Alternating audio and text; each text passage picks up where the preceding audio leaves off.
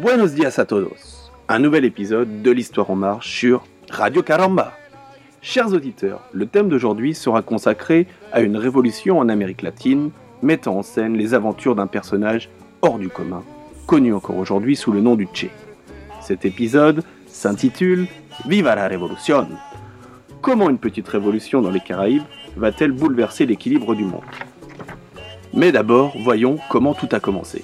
Vamos, Margarita La Havane, Cuba, 1959. Le dictateur Fulgencio Batista a pris le pouvoir par la force il y a sept ans déjà. L'île, qui abrite près de 6 millions d'habitants, reste dépendante de son puissant voisin, les États-Unis. Les Américains contrôlent une grande part de l'économie cubaine. La situation économique est donc très difficile pour la population et la corruption gangrène la politique. L'économie tourne essentiellement grâce au sucre et au tabac, alors que la Havane est devenue une destination prisée par les riches américains, où le luxe et le crime côtoient la prostitution et les casinos, le reste du pays vit dans la misère. Des millions de Cubains n'ont pas l'électricité et plus du tiers de la population est illettrée. C'est dans ce contexte social tendu que va prendre naissance la révolution cubaine, portée par deux hommes devenus désormais célèbres. Un homme va en effet prendre en main le destin de l'île. Fils d'un riche planteur cubain d'origine espagnole, Fidel Castro va faire des études de droit et marier la fille d'un avocat proche de Batista.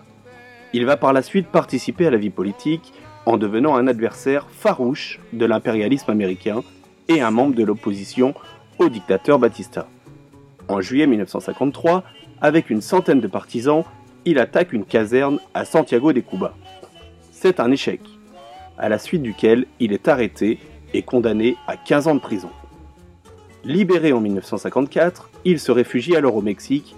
C'est là qu'il rencontre le second grand acteur de ces événements, le célèbre Che Guevara. Ernesto Guevara est alors un médecin argentin animé par des idées proches du communisme.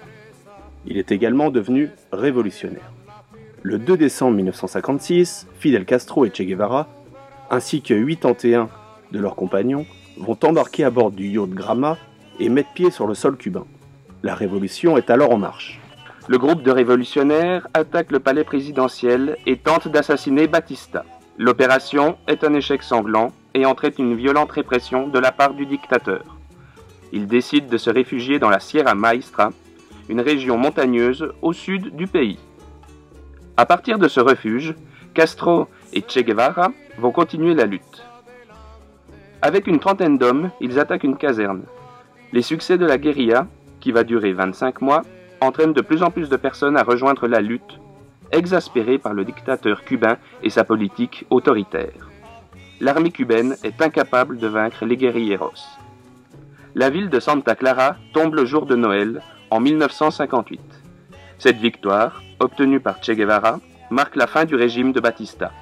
Le dictateur s'enfuit de Cuba le 31 décembre.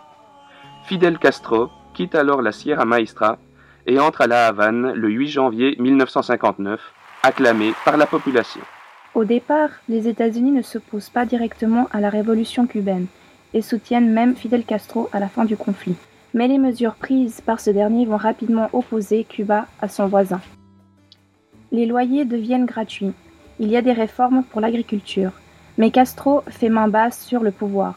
Et les partisans de Batista encore sur l'île sont exécutés après des procès sommaires.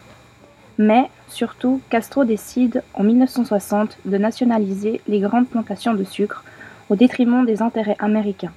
Washington décrète alors un embargo et accueille les réfugiés anti-Castro. Fidel Castro se tourne alors vers Moscou et rejoint le camp de l'URSS. Cuba devient alors le premier État communiste dans l'hémisphère occidental. La petite île voisine des États-Unis devient dès lors une menace pour le géant américain, situation qui se confirmera avec la crise des missiles à Cuba en 1962.